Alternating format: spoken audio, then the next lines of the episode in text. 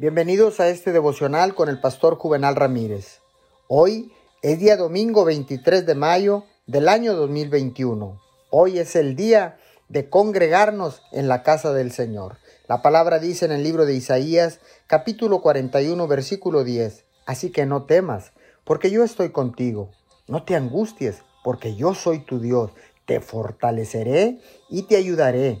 Te sostendré con mi diestra victoriosa en el libro de Isaías, vemos a Dios hablando a la gente a través del profeta y animándolos a no tener miedo por lo que estaban pasando, porque iba a usarlo para fortalecerlos.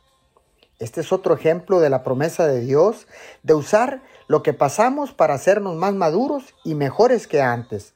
Pero todo esto depende de si estamos o no dispuestos a confiar totalmente en Dios con respecto a las cosas dolorosas que encontramos en la vida.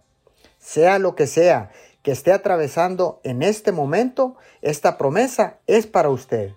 Sus enemigos pueden desear algo, hacerle algún daño, pero Dios lo tomará para su bien y en el proceso Él le hará una mejor persona. Señor, gracias porque sabemos que los que amamos a Dios, todas las cosas nos ayudan a bien, y porque tú no nos has dado un espíritu de miedo, sino un espíritu de poder, de amor y de dominio propio. Gracias todo esto en el nombre de Jesús.